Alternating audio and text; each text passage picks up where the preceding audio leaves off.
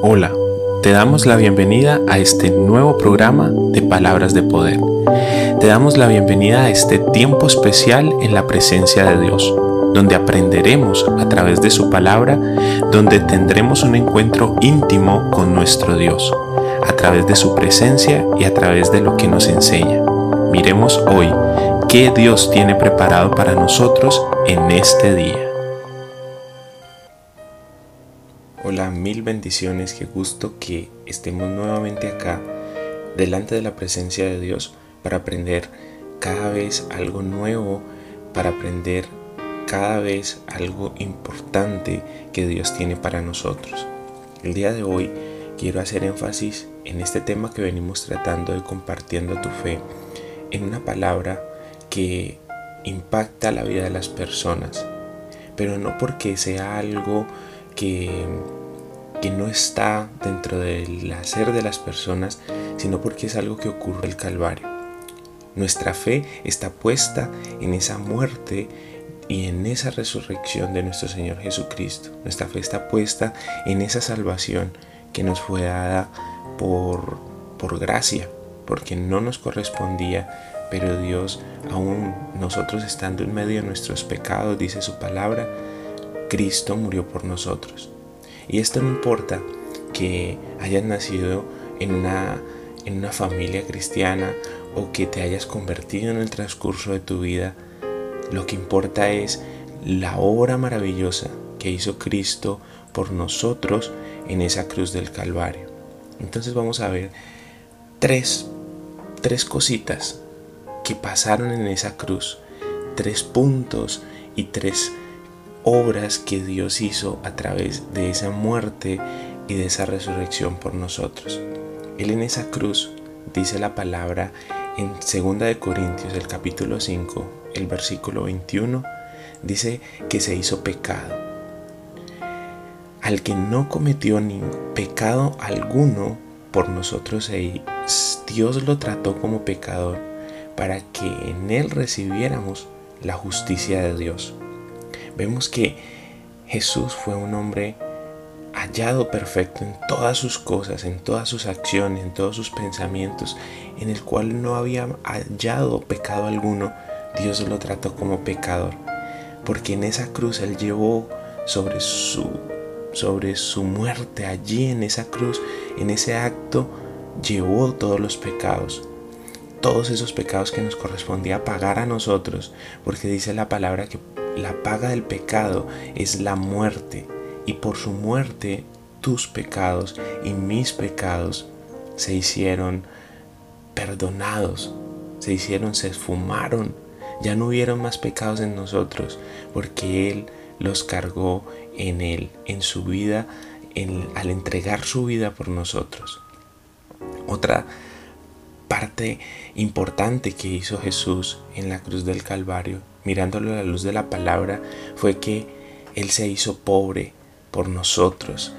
Yo, la verdad, no había entendido esta parte, pero Dios ha abierto mis ojos y me ha hecho entender lo importante que es este, este versículo que encontramos en 2 de Corintios, el capítulo 8, el versículo 9 ya conocen la gracia de nuestro Señor Jesucristo, dice la palabra, que aunque era rico, por causa de ustedes se hizo pobre, para que mediante su pobreza ustedes llegaran a ser ricos.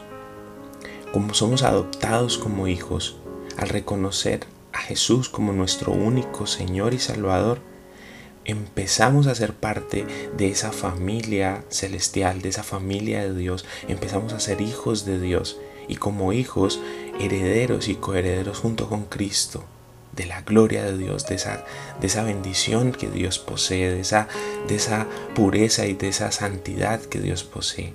Necesitamos acercarnos a Él y creer esta palabra para que se haga vida en nuestra vida. Pero también algo importante que hizo Cristo en esa cruz del Calvario y fueron muchísimas cosas más. Hoy solamente vamos a enfocarnos en estas tres y es que Cristo en esa cruz del Calvario se hizo maldición. Y dice la palabra en el libro de Gálatas, Gálatas, perdón, el capítulo 3, los versículos 13 y 14, Cristo nos, nos rescató de la maldición de la ley al hacerse maldición por nosotros, pues está escrito, maldito todo aquel que es colgado en un madero.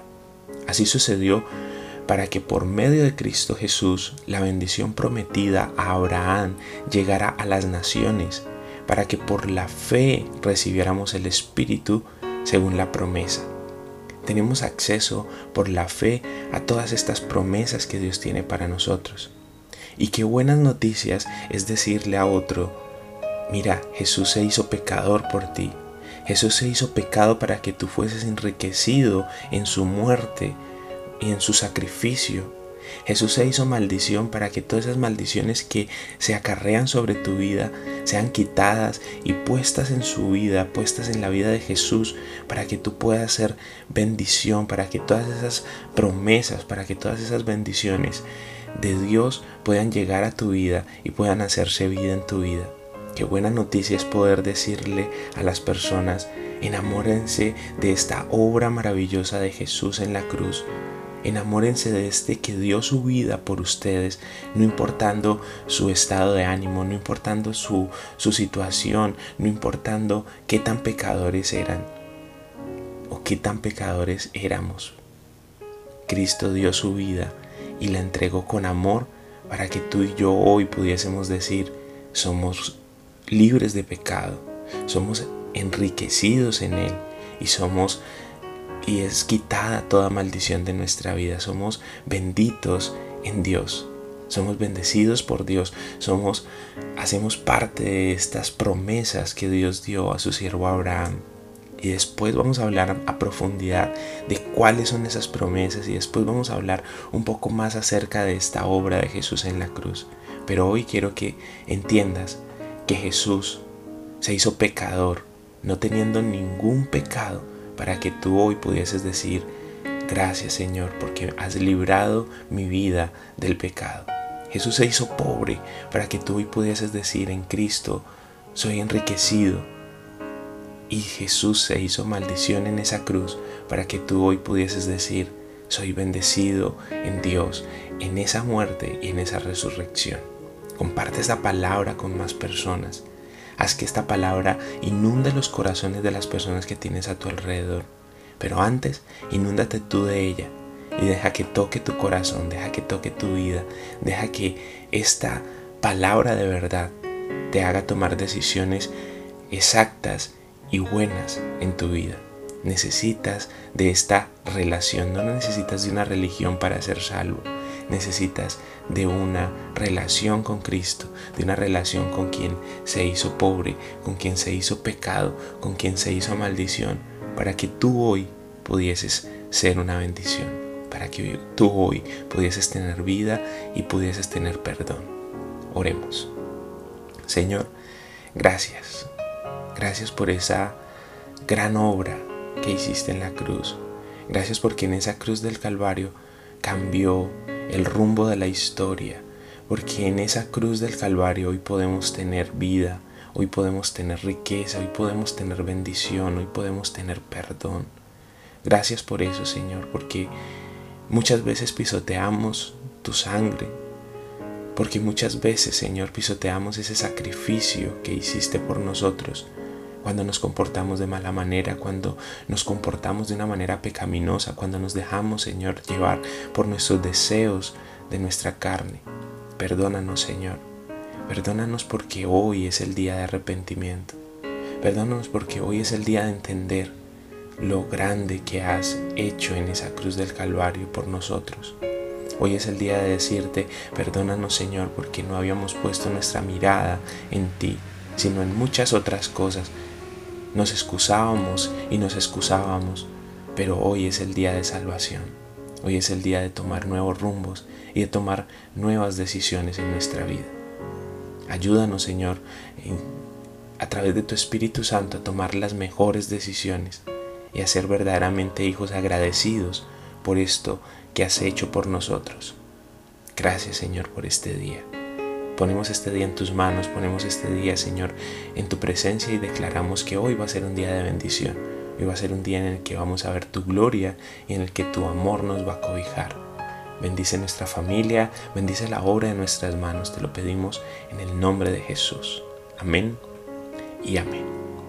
Como siempre te lo digo, comparte ese contenido con más personas, haz que esta palabra llegue a muchos más para que así puedas cumplir con esta meta de compartir tu fe, de hablar de tu fe a través de esta de esta de esta forma, compartiendo un audio, compartiendo un programa, compartiendo una obra maravillosa que es predicar la palabra. Te bendigo y declaro que hoy va a ser un día de bendición. Muchísimas gracias.